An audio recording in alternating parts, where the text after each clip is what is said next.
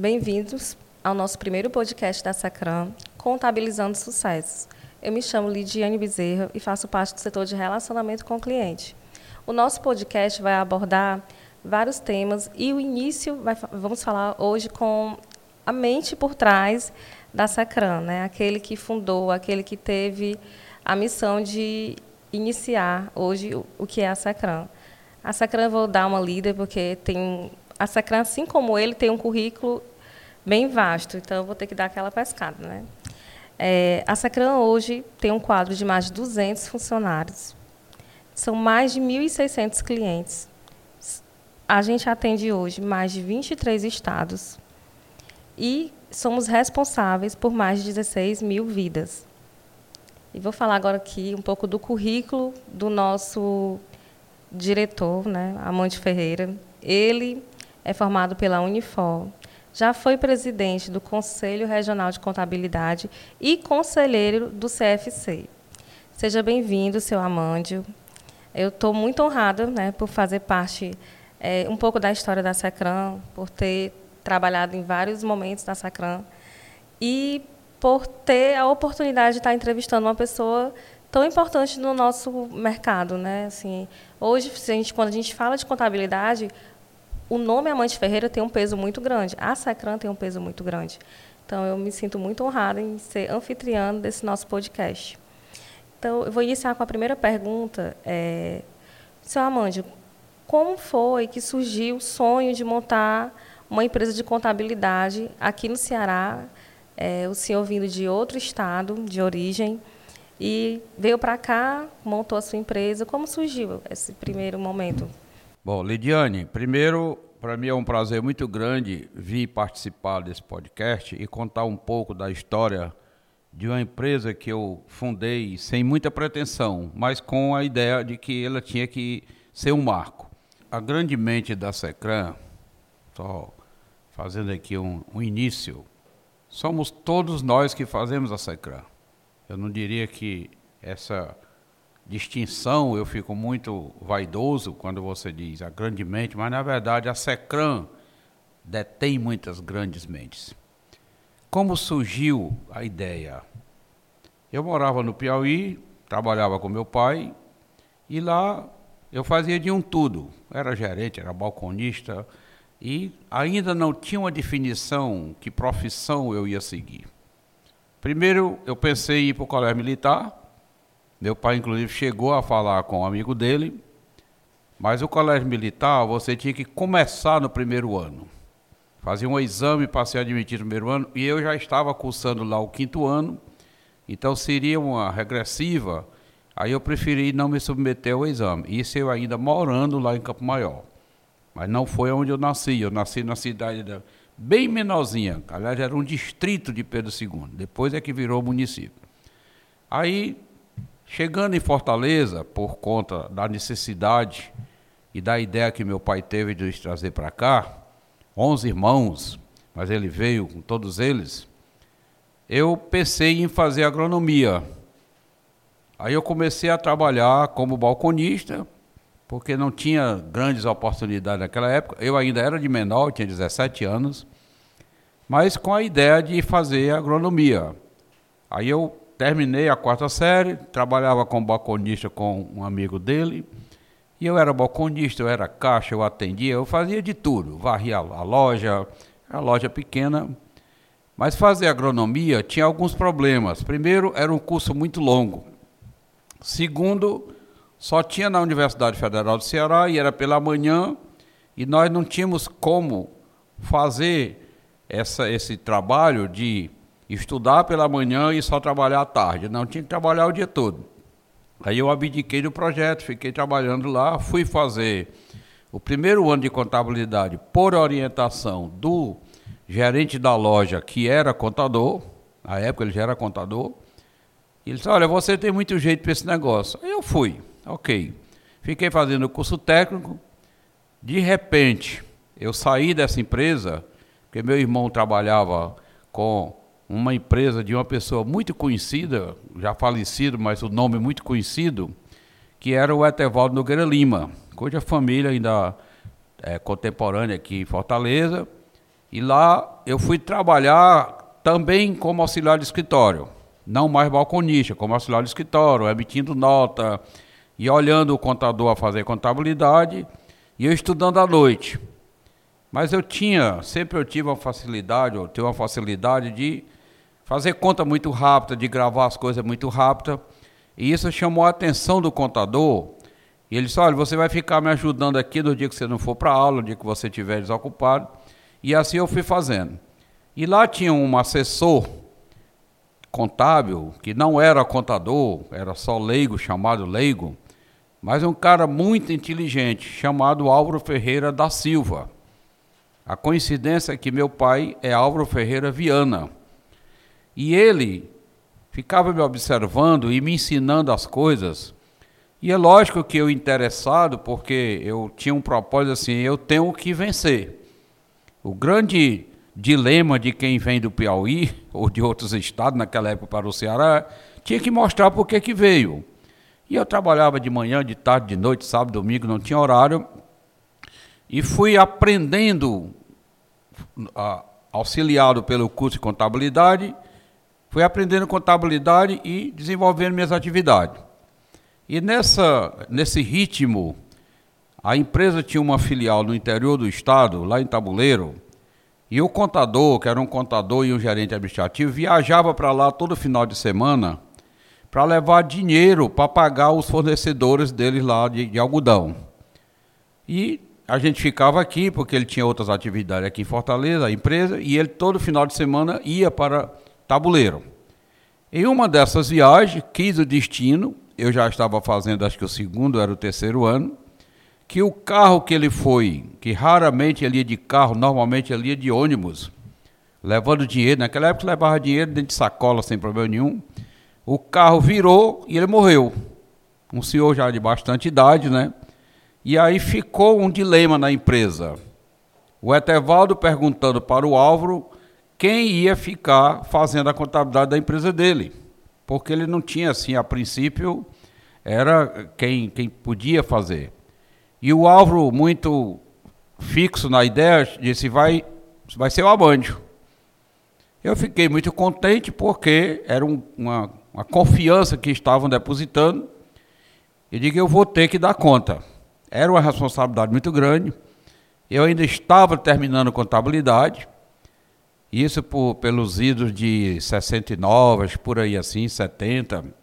Mas eu assumi o desafio.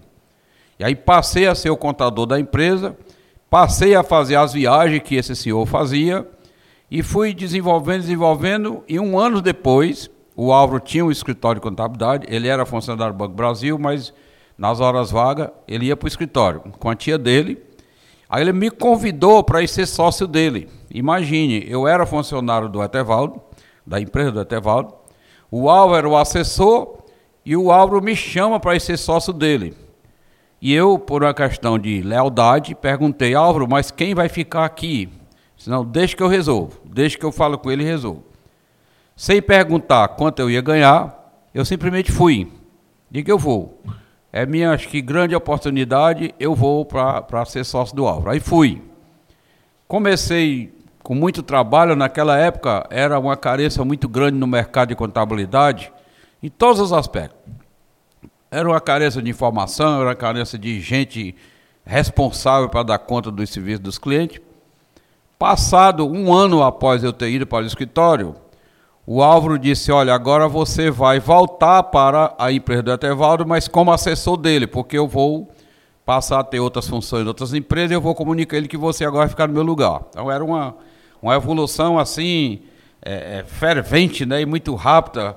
E horas eu tinha muita dúvida e horas eu ficava muito alegre, mas sempre é, é, muito imbuído do propósito de que a coisa tinha que dar certo, até porque eu precisava que desse certo. Precisava porque eu queria vencer. Já tinha a ideia de que daquele escritório pequeno que eu estava com ele e a tia dele, ele tinha que crescer. Eu não sabia como a gente estava fazendo o trabalho, e tinha muito trabalho mesmo, e eu trabalhava de manhã, de tarde, de noite, como sempre. Final de semana, eu não tinha. Se tivesse uma opção de trabalho, eu abdicava de qualquer outra coisa. Aí eu terminei o curso técnico. Tanto é que, se eu não me engano, em meu registro é de 1970 ou é 71, por aí. E um belo dia o Álvaro, por conta da idade da tia dele, disse que não dava mais certo eu ficar lá no escritório, porque estava havendo muito problema. Diga, ah, tudo bem, mas eu vou lhe entregar aqui umas 10 empresas para você sair sem ter problema. Eu digo, tá, na hora. Aí foi o primeiro momento, olha, foi o momento inicial que eu coloquei o escritório no meu nome. Eu acho que pelo Ziro de 70 a 71. Não era o nome Secran, era Contas Contabilidade. Aí eu aluguei uma sala e fui trabalhar. Quando eu digo que eu comecei com eu e Deus, foi quando eu comecei no Álvaro, porque eu tinha que fazer tudo. E quando eu fui para o escritório, diretamente para o meu escritório. Mas aí eu percebi, naquela efervescência do mercado, as coisas evoluindo, a economia naquela época muito boa, zero de inflação. É, para ter uma ideia, os primeiros móveis que eu comprei quando eu fui ser sócio do Álvaro, eu comprei em 10 meses sem juros e correção, não tinha nada, foi para pagar de 10 vezes ali tranquilo, né? Não tinha cartão de crédito, era tudo na bala da, da duplicato mesmo, né? Então, aí eu fiz um propósito. Eu quero ter uma grande empresa de contabilidade, porque eu vejo que tem um mercado muito grande. É uma coisa que eu passei a gostar demais, já fazia conta com muita facilidade e já tinha aprendido muita coisa e passei a gostar demais da atividade contábil. E aí eu, acho que um ano ou dois anos depois, eu já coloquei um sócio, porque eu vi que a única maneira de haver um crescimento na área contábil era se a gente tivesse sócios para dividir, primeiro, as angústias que a gente tinha diariamente. Segundo, discutir a legislação que não é hoje que você pergunta no Google, pergunta na IOB e tal, e tem resposta imediata.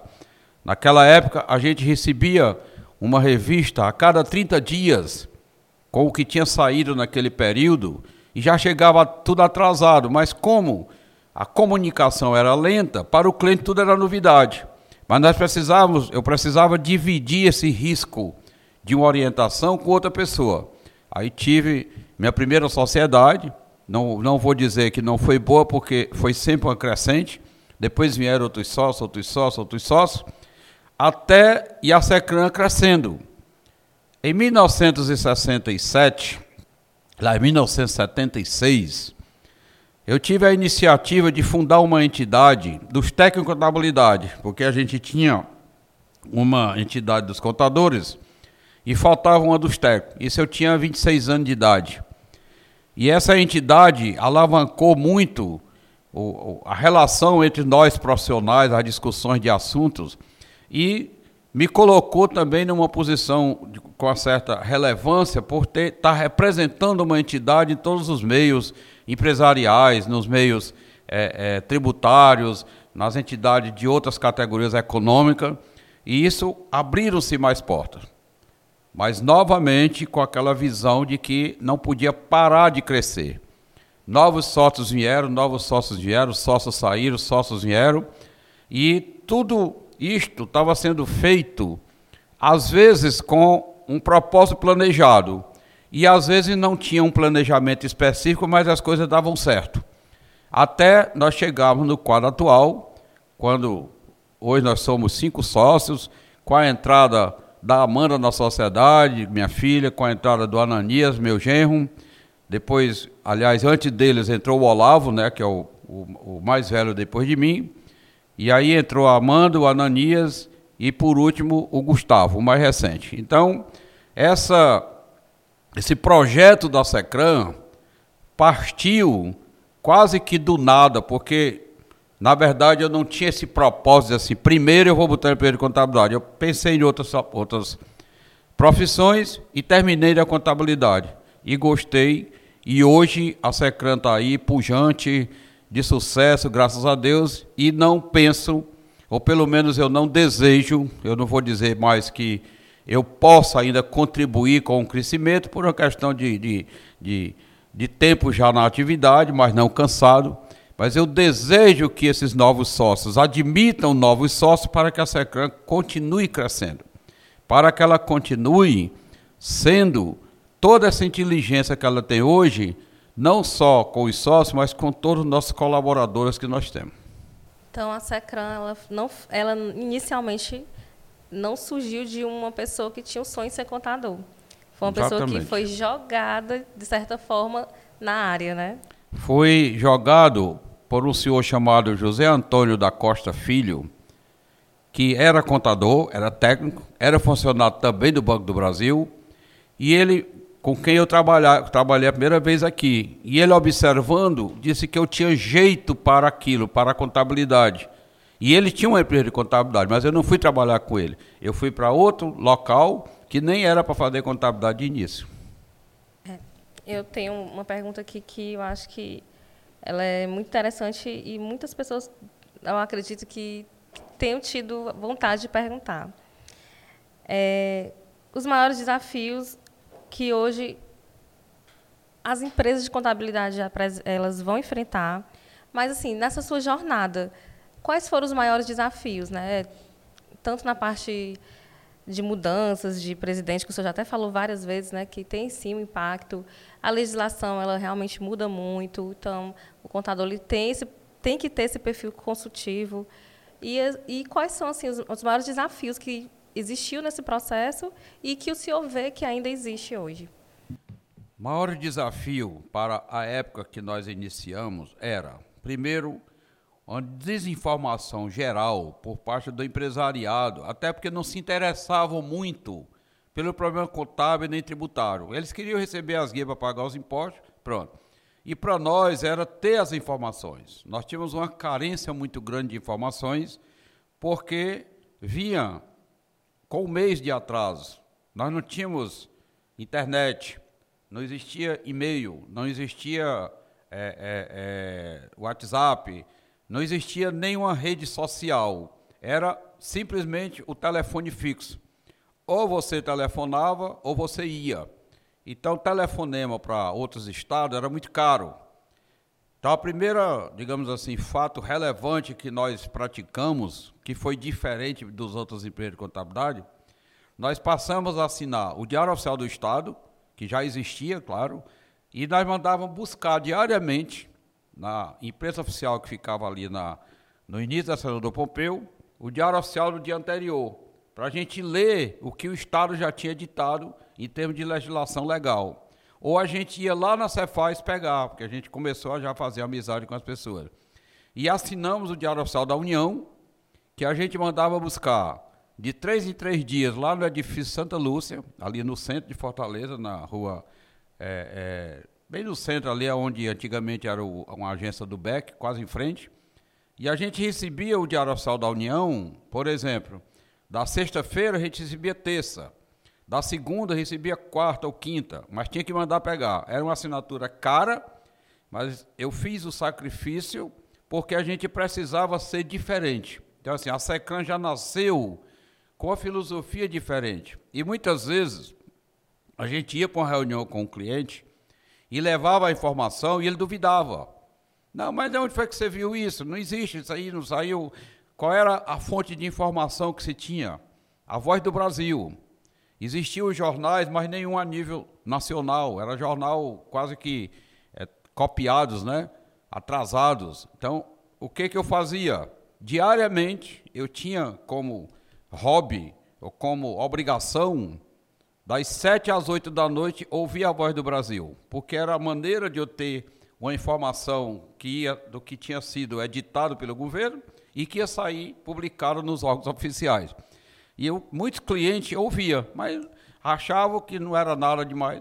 Quando eu ia para as reuniões, eu levava matérias do Diário Oficiais e reforçava com a informação de que eu tinha ouvido na Voz do Brasil. Isso começou a gerar créditos porque logo em seguida vinha as orientações do físico cobrando, ou informando que era agora a vigência daquilo. Então, esse desafio foi impactante em termos de se obter bons resultados, porque a gente tinha uma informação em primeira mão, embora tanta dificuldade que eh, se evidenciava. Comparando com os dias atuais, o que, que mudou? As informações passaram a ser em tempo real, mas aí os clientes passaram a conhecer novas gerações, nova visão, passaram a se preocupar entender da tributação, entender o que estavam pagando e passaram a exigir mais do profissional de contabilidade. Então, aquilo que no início a gente marcava muito ponto e levar a informação, hoje a gente tem o desafio de o cliente não falar antes da informação sem que a gente já tenha dito para ele. Então, é informação de hoje pela manhã, nós já temos que ter transmitido para ele ao meio dia, porque muitas vezes ele só vai ouvir nas suas redes sociais mais tarde e ele já está sabendo. Então, essa foi o grande passo que foi dado, mas não há muita diferença de dificuldade entre aquela época e as épocas atuais, porque foram momentos diferentes. Surgiu o e-mail, surgiu o fax, né, surgiu o telex, surgiu é, internet, tudo isso nós acompanhando, acompanhamos. Fora as várias reformas tributárias que tiveram, que hoje nós estamos aí vivendo uma nova, que para mim não é mais novidade. Claro, muitos dos jovens que hoje trabalham em contabilidade vão provavelmente viver a primeira reforma tributária do Brasil. Muitos empresários vão viver a primeira reforma, nós já vimos muitas delas. E são momentos que requer um posicionamento muito forte, muito pontual do profissional de contabilidade, porque o empresário quer já se antecipar, já quer se programar. Mas isso nós já vivemos. E o que as pessoas precisam entender, e os nossos sócios e a SECRAM e os funcionários, é chegar primeiro. É o grande ponto que nós sempre defendemos dentro da SECRAM. Não deixe de dar informação para o cliente correta, mas em primeira mão. É isso. A SECRAM ela busca muito a inovação, então, desde a época em que não tinha tanta inovação. Na época que a, a, o registro contábil era aquele escrito, né? Os, também a parte de tudo manual. Tudo manual. Tudo manual. Imagina, hoje o pessoal tem a tecnologia a favor, é, a gente tem acesso à informação online, ficou até um pouco mais fácil, mas como o senhor disse, para o cliente também ficou. Então a exigência dele é muito maior. Hoje ele realmente ele, ele até para receber o imposto ele vai criticar, ele vai entender, né? Porque ele quis do contrário, ao contrário do que era no passado, não só pagar, mas ele procura hoje entender como é, por quê, o que, que não é diferente, por que está pagando aquele valor. E muitas vezes os profissionais, de um modo geral, ou, ou não, não percebem que é nossa obrigação desse esclarecimento. Porque tem que partir do seguinte princípio: se você não sabe explicar aquilo que você está mandando para o cliente, então é porque você não sabe nem o que, que fez. Nós precisamos entender o que nós estamos fazendo para poder saber dar uma boa explicação para ele. E o senhor acha que qual o perfil desse? Eu, eu vejo que o perfil do cliente que entende, ele acaba valorizando mais a área, né? Porque ele sabe o valor estratégico do contador dentro da empresa dele. É, eu sempre, desde o início, colocava assim, talvez pelos diversos treinamentos que eu fiz, que eu era um, com toda esse, essa trabalheira, mas eu era um fiel escuderio de sentar em banco para aprender, de participar do treinamento, porque eu não tinha muito tempo, então eu aproveitava a noite para ir para treinamento, para curso e tal. E eu sempre dizia para as pessoas o seguinte: é, todo cliente é igual. Pode ser ele pequeno, pode ser ele médio, pode ser ele grande, pode ser ele de 1910, de 1950, de 2000, de 2020. Todo ele é, é igual. Nós é que muitas vezes confundimos a carência do cliente ou confundimos o desejo dele.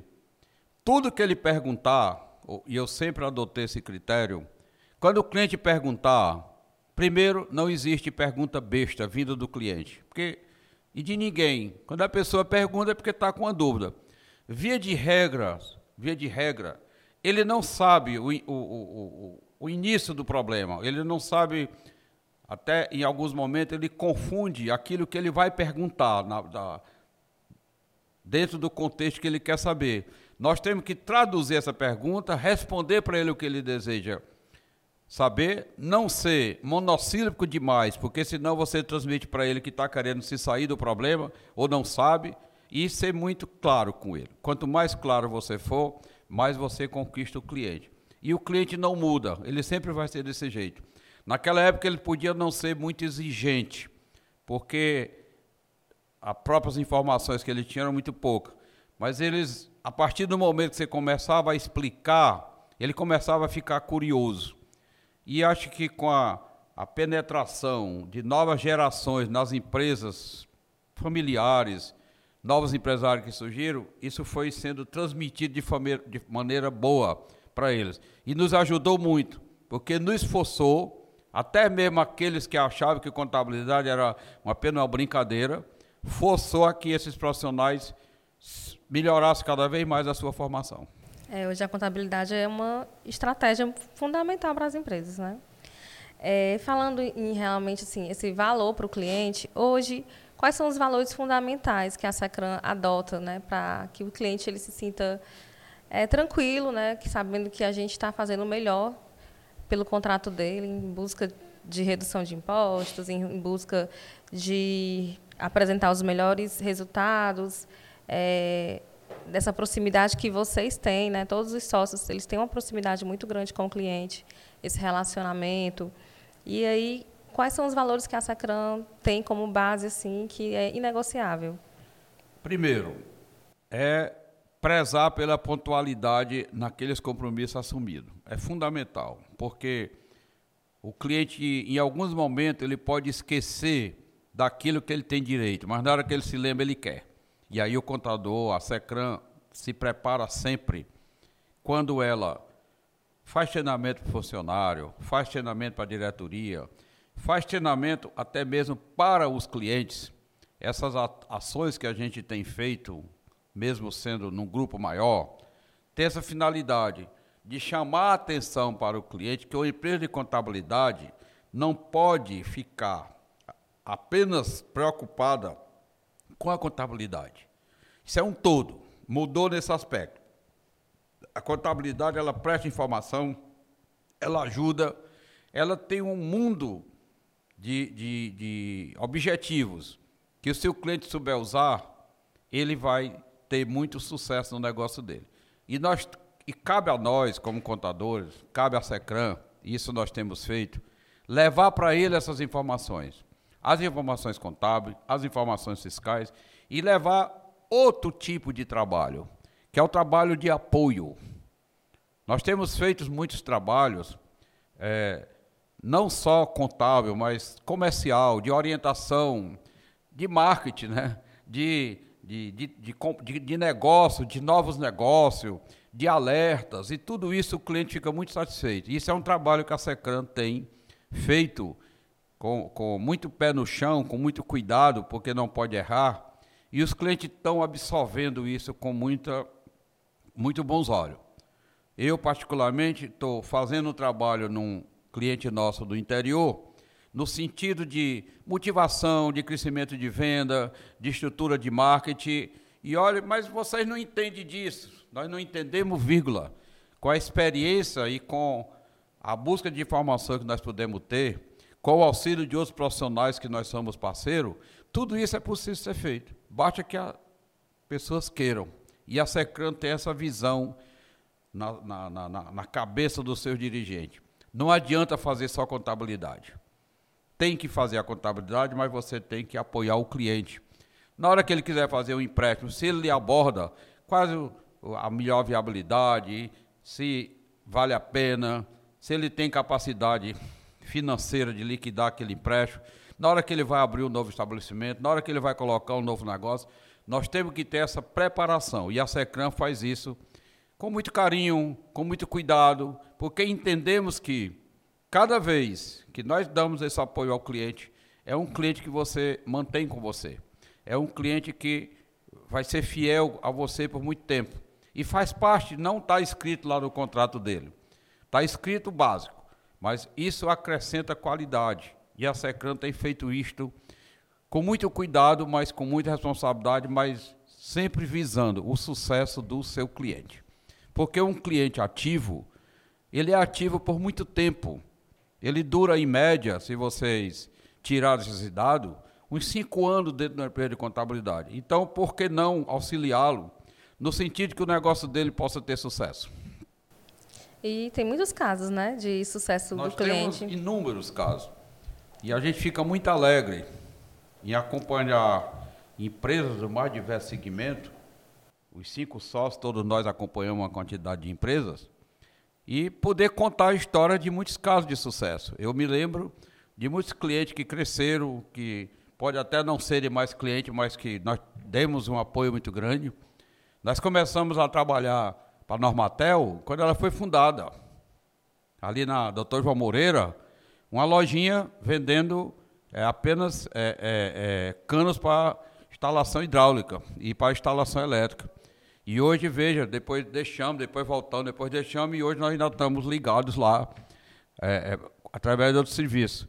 A Cal, outro calo de sucesso, que começamos a trabalhar com a Cal, ela tinha praticamente duas lojas, ainda era com o seu Cabral.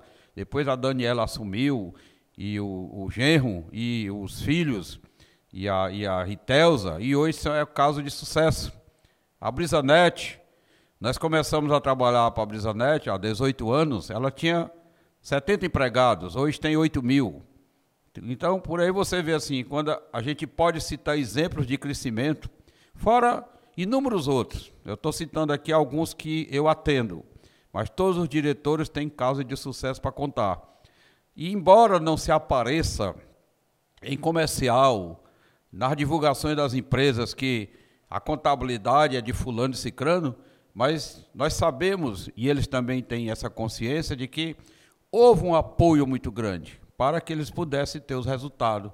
Porque é importante essa orientação que a Secran dá às empresas, porque ela pode errar numa delas e ser pontual para as empresas, terem problema. Então a gente fica muito contente quando a gente pode citar alguns exemplos de empresas de sucesso, outras menores, mas que também foram os casos de sucesso, que cresceram dentro da capacidade empresarial, dentro da capacidade de empreendedorismo de cada um, mas que tiveram um apoio fundamental da SECRAM. E até perguntar qual foi o momento assim marcante, né? Mas o senhor já respondeu, assim, o crescimento dos clientes, né, que começaram desde o início ali no projeto e hoje estão aí empresas grandes com vários funcionários. Mas existe assim um, um momento marcante que o senhor diga assim, esse momento aqui eu não tenho como esquecer. É, são, são muitos, verdade. Assim, eu tenho um, um momento marcante pessoal que refletiu muito para a Secran, foi quando eu resolvi ingressar no movimento classista. Eu, eu, tinha um sentimento assim que os técnicos em contabilidade, porque eu era técnico em contabilidade, minha formação sempre foi de técnico, eu terminei a faculdade em 1999, eu tinha 50 anos de idade. Eu fiz 16 vestibulares para poder entrar na, numa, numa, faculdade, por insistência mesmo. Eu digo, mas eu vou precisar é fazer hoje, né? porque o mercado exige.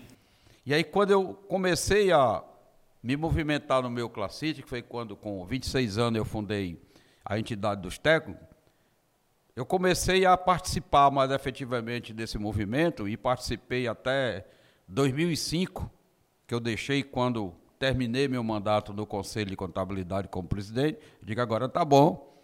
Isso representou o que para a Secran, ou para mim pessoalmente, mas sempre olhando. Eu sempre disse para as pessoas assim: se você for para o movimento classista querendo ganhar dinheiro das entidades, saia, porque esse não é o objetivo. Entidade de classe não é para você ganhar dinheiro. Entidade de classe você ganha projeção pelo trabalho sério que você faça dentro da entidade. Nós levamos a cultura da SECRAM para dentro das entidades, de um trabalho sério, de um trabalho sem interesse, e isso fez com que a gente participasse a nível nacional, de entidade como o Conselho Federal, eu fui conselheiro do Conselho Federal como técnico, e depois fui conselheiro como contador, porque a, as, os demais colegas nos convidavam. Então, isto me tornou, a nível nacional, muito conhecido, consequentemente, muito conhecido por conta da SECRAN, que sobre angariar essa visibilidade da minha pessoa no sentido de mostrando o serviço que ela faz com responsabilidade, com qualidade, trazer clientes também para ela. Então, assim, não que a gente saísse para uma, um evento de uma entidade com o propósito de ir lá trazer cliente para a Secran. Não, a gente ia para o evento da entidade. A consequência era que as empresas sabiam, por conta de notícias, de de, de, do próprio evento, notícia de jornal, né? a gente estava envolvido naquele movimento, e também por participar com outros empresários, com outros colegas, com outros segmentos, dos mais diversos das mais diversas atividades. É claro que quando você vai se apresentar, você tem que dizer fulano de tal, contador, sócio da empresa tal. Nesses momentos começava a haver a procura sem que a gente tivesse se oferecendo pelo serviço da Secram. Então houve esse momento assim de visibilidade pessoal que contribuiu para que a Secran tornasse também uma visibilidade a nível nacional. Então hoje nós temos clientes em mais de 20 estados, como você mesmo citou, clientes tantos que saem daqui do Ceará para se instalarem fora, como clientes que vêm de fora se instalar aqui. Temos clientes estrangeiros que também têm negócios aqui no Brasil. Então, isso dá um respaldo muito bom no mercado. Isso dá um crédito. Então, esse, esse momento eu não, não deixo de, de, de citar ou de, e nem vou esquecer porque, fora o sacrifício que era de se fazer esse trabalho classista, eu me lembro que, citar aqui o fato que a Amanda, que hoje é a nossa sócia pequenininha, e eu passava de 15 dias fora de Fortaleza, fora de casa, trabalhando em, em nível de, de, classe, principalmente quando eu fui presidente do conselho, porque eu tinha um compromisso.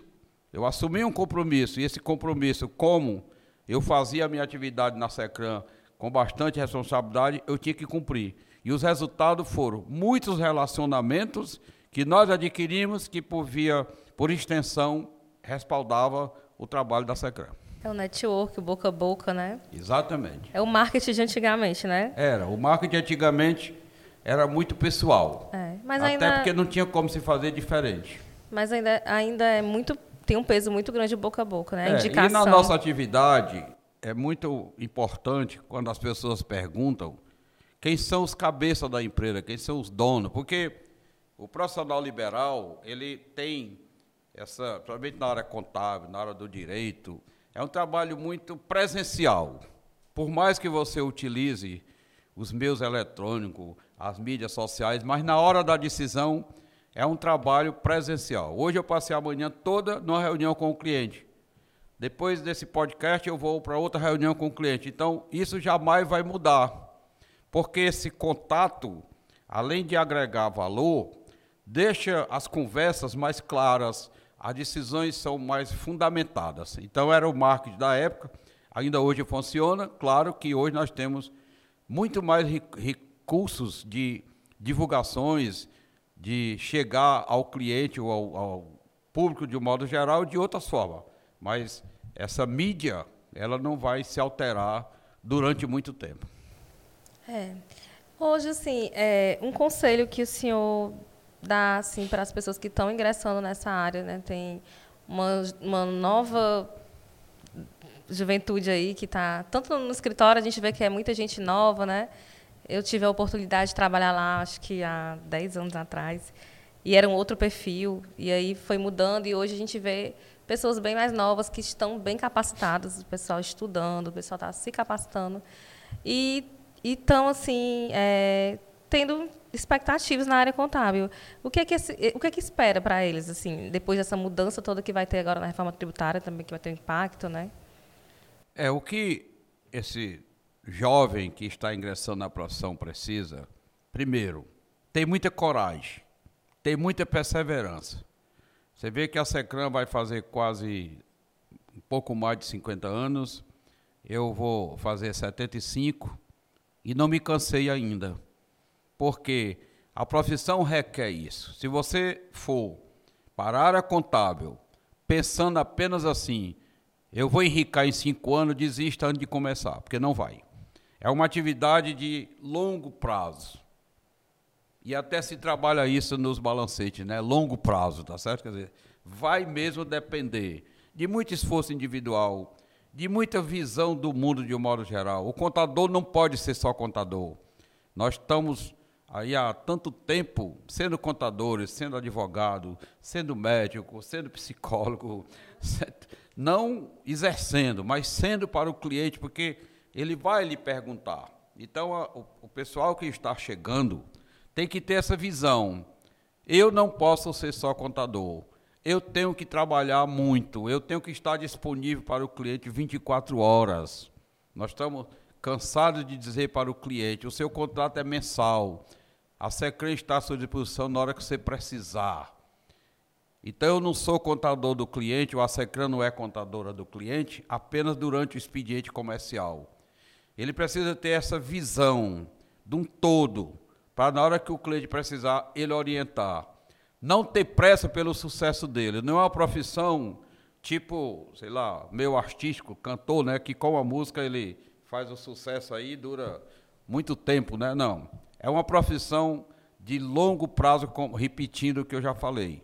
Aí, se você tiver essa perseverança, essa paciência, você vai conseguir. Você não encontra na atividade contábil nenhum profissional novo dizendo que já está com sucesso. Não. Provavelmente a média vai ser aí de 30 a 40 anos. E se a pessoa achar demais, ele pode olhar para as empresas de modo geral que não obtêm sucesso da noite para o dia. A diferença é porque muitas vezes o jovem entra e naquela ânsia, naquela expectativa, porque vai se comparar com quem já está no mercado há muito tempo e acha que a Secran, por exemplo, vai se estabilizar de um modo geral 30 anos depois no mercado, financeiramente, ou 30 ou muito mais, porque fez uma base boa. Se você não fizer uma base boa, realmente você não vai conseguir e depois você desiste e pode até dizer: essa profissão não presta. Não.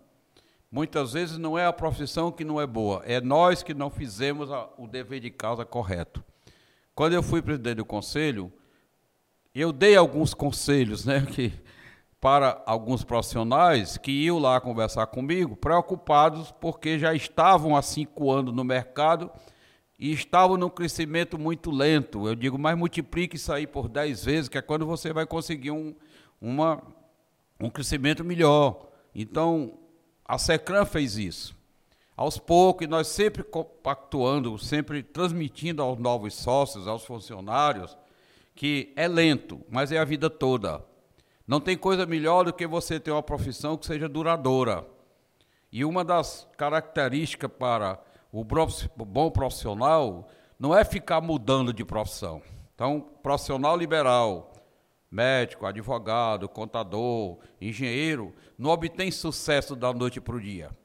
Ele pode até ter bons resultados, mas ele leva tempo. Então, o conselho que eu dou é: tenham paciência, procure estar antenado 24 horas, seja profissional 24 horas. Aí você vai obter sucesso.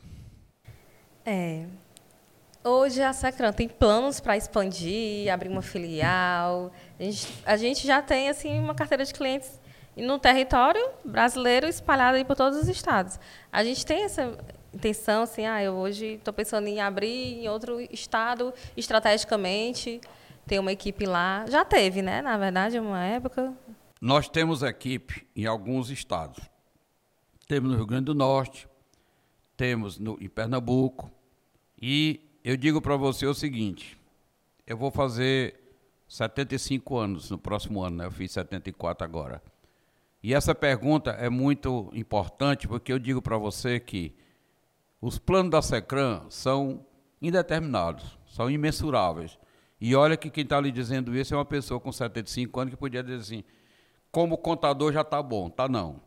Essa nova geração, e eu sempre digo para eles que a minha visão, o meu plano não foi fundar uma empresa para da atividade liberal, que é muito comum que haja uma concentração de poder, de conhecimento sempre numa pessoa, foi ter sócios para dividir tudo isso e para que eles pudessem dar continuidade. Nós temos sócio com 35 anos de idade, né? mais ou menos isso.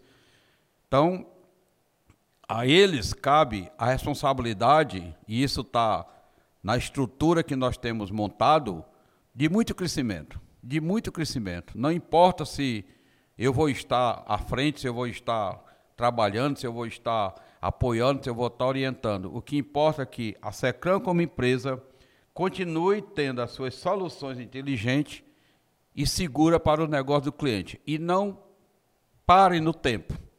Continue crescendo para gerar cada vez mais informações salutar para que os clientes cresçam e possam gerar cada vez mais emprego e renda para aqueles que estão trabalhando com ela. É esse o propósito da SECRAN. Eu lhe diria, não é para parar.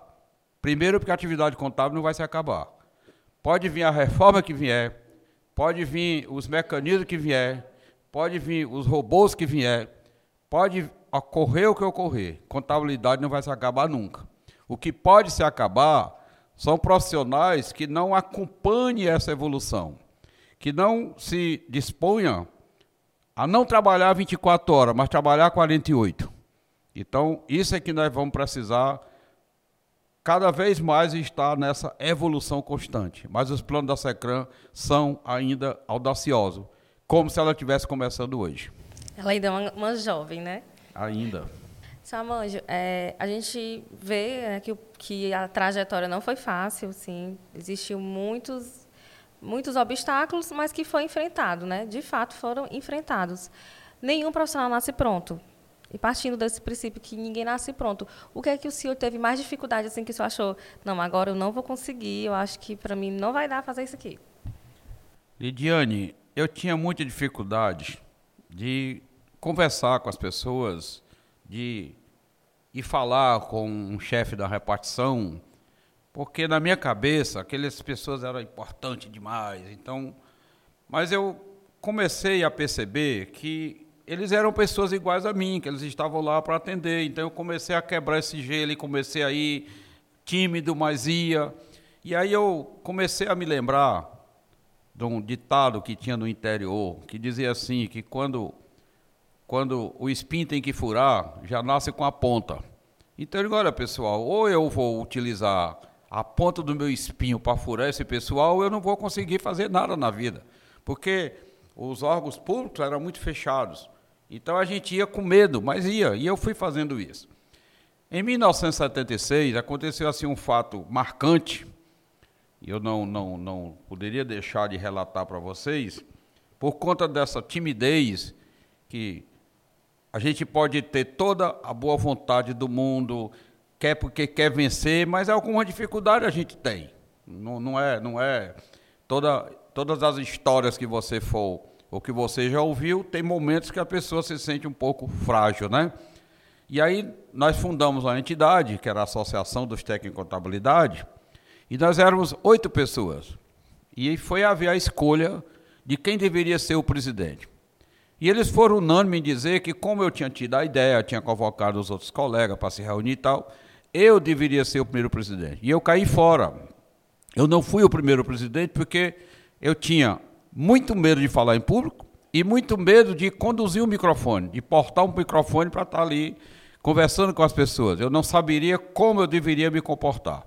E aí eu, o presidente foi um outro colega nosso, o Zé Caetano, que já era senhor mais, mais idade do que eu, ele tinha uns 50 e poucos anos, eu tinha 26.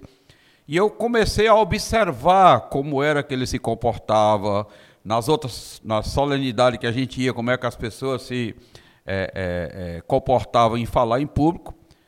E digo, não tem mistério, eu também vou aprender. Naquela época a gente tinha dificuldade porque não tinha curso para nada. Né? Hoje tem curso para tudo. Então você tinha que fazer, você tinha que se fazer sozinho. E aí eu não aceitei ser o presidente da entidade. Perdi a oportunidade.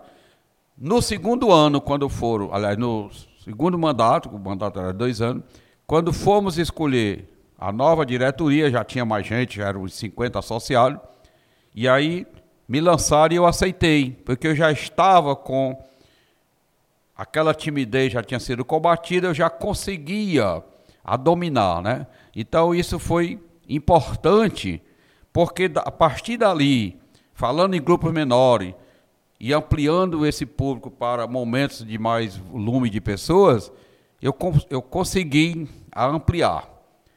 E, passado o tempo, 50 anos depois, aliás, 50 anos não, eu com 50 anos de idade, terminando a faculdade, a Unifor divulgou que aquele ano quem deveria ser o representante do corpo discente da universidade era um aluno do grupo do, do, do, do Centro de Humanidades, que envolvia administração, direito, contábeis, economia, estatística.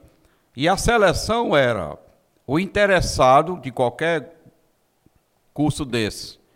Fazia um discurso, mandava para a direção do centro, que essa encaminhava para a, a vice-reitoria da Unifor, e ela ia ler esses discursos e escolher qual aluno deveria representar o corpo docente para discursar na formatura de colação de grau de todos os alunos da Unifor em uma determinada data, como ainda hoje acontece, né? E eu resolvi fazer esse discurso. Diga eu vou escrever, se eu não for reprovado. Se eu não for aprovado, não tem problema, né? Tinha uma menina que estudava comigo, que estagiava na Secram, e eu convidei ela para que a gente escrevesse o discurso junto. Ela disse: Não, eu escrevo com você, mas eu não vou botar meu nome, não. Tá bom, pois você não quer participar. Escrevemos o discurso, e aí mandamos para a direção, que mandou para a vice-reitoria. Passados dois meses, nos telefonaram, para o, ligaram para o diretor, pedindo que comunicasse que o meu discurso tinha sido aprovado. Quer dizer, já estava só o meu, porque ela não aceitou botar o nome, que no caso era a Ilka, botar o nome como, porque podia ser mais de um, de um aluno, né? Apenas na hora que fosse falar lá para o público, tinha que decidir entre os dois ou três quem iria falar. Aí me chamaram para eu ir fazer um treinamento, fazer um treinamento não, fazer uma apresentação do discurso para uma comissão de comunicação da Unifor, para saber como era que eu me comportava diante de uma plateia de, sei lá, 5 mil pessoas, né, que era todos os alunos, professores, os familiares na formação da, na formatura da Unifor. E eu já tinha 50 anos de idade, né? De idade, mas não, não tinha isso, eu tinha que passar por isso. Aí eu fui, eles comunicaram que duas palavras do discurso eu concordava em retirar, porque era meio assim pesado, eu concordei. A comissão era umas seis pessoas da, do corpo da Unifor, professores da área de comunicação, e aí pediram, eram três apresentações, em dias diferentes. Aí marcaram o dia e eu fui e fiz a primeira apresentação, que era lendo o discurso. Então tinha alguns requisitos, né? Você ter o cuidado de ler, mesmo sendo escrito, mas não fixar a sua, sua vista apenas para o papel, você tinha que ter, levantar a vista para falar para o povo, mas não perder a noção não, não podia também decorar o discurso. Você ficava com o papel na mão, mas tinha que saber como é comum, né? E eu fiz uma apresentação. Quando terminou, eles se reuniram lá. Eu disse, bom, que dia vai ser a segunda? Aí eles olharam e disseram assim, não precisa o senhor vir fazer mais nenhuma apresentação, está aprovado. Então, você vê, aquilo que eu tinha passado quando eu tinha 26 anos, que eu resolvi aprender, foi me servir quando eu tinha 50 anos. Porque na vida é assim, não precisa você achar que vai aprender agora e nunca vai servir. Uma hora serve, tá? Então, é uma, foi uma, uma coisa assim, um ponto marcante que é importante para, para o profissional da contabilidade, porque ele tem que conversar com os clientes, ele tem que falar com o fiscal, ele tem que falar com a autoridade, ele tem que buscar informação e quando for presencial que ele vá, ele não tenha medo. Ele pode até ser tímido, mas ele tem que combater essa timidez diariamente. É, a comunicação é uma das Importante. coisas mais importantes, né? Importante. Para tudo. Seu Amande, eu, eu agradeço muito, né? Eu acho que boa parte dos funcionários da Sacran não tem ideia da história do senhor. Eu, eu, já falou outras vezes, mas às vezes eu acho que o pessoal não tem noção da, da importância que foi, tanto para o mercado contábil, como é para a Sacran. Né? E hoje a Sacran é, é referência, eu falo como profissional, é referência. Vocês todos, todos os sócios, são referência. E desejo que ela cresça cada vez mais. E agradeço muito por ter tido a oportunidade de entrevistá-lo, quem diria. E é isso. Vamos para o próximo episódio, outro, com, vai ser com. A gente vai ver ainda. Mas o, inter, o, ideal é que a gente mostre um pouco da história de cada sócio. Né? Aqui a gente vai ter outros episódios, vamos chamar o Gustavo, o seu Olavo, e o Ananias também. E depois a gente começa a chamar os clientes, né? Que, que participaram dessa jornada aí tão importante para a. É, eu acho que essa ação do podcast é importante porque leva a informação que muita gente não sabe. Mas eu queria deixar registrado que eu não sou o único a ter feito essa carreira, a ter feito esse percurso. Não. é, junto comigo, deve ter aí milhões e milhões. Nós é que não conhecemos. Eu não sou nenhuma exceção. Talvez para algumas pessoas seja tudo bem, mas eu não me considero, porque eu acho que cada um é capaz de fazer a mesma coisa. Você tem que abdicar muita coisa? Tem. Eu não, não vou dizer que não houve abdicações de muita coisa que eu poderia ter feito, mas eu não me arrependo, porque tem um ditado de um, de um filósofo, que eu não me recordo o nome, que diz assim: quando você faz o que gosta, você não trabalha. Então eu tenho como filosofia mais ou menos isso. Enquanto eu estou nesse dia a dia da contabilidade, para mim é como que eu estivesse ali me divertindo. Então eu acho que tem muita gente também capaz de fazer, muita gente que já fez igual, muita gente que está fazendo, e eu espero que isso continue, porque isso é que move. Essa energia que nós temos é que move a empresa, é que move motiva muitos dos funcionários que nós temos, de alguns que nós tivemos que sair e botar as suas empresas, e para nós isso é muito é, é, importante que a gente também tenha contribuído para que muitos deles tenham montado o seu negócio. Qual é o problema? O mercado está aí aberto é para quem for melhor. E a Secram procura a ser esse melhor. Mas a nossa história é simplesmente uma história igual a de muita gente que tem porque tinha, teve um objetivo, mas esse objetivo ninguém alcançou ainda não. Nós ainda queremos mais ainda, viu? Pessoal, queria agradecer né, pela presença de vocês aqui no podcast, ouvindo a história né, do seu Amândio.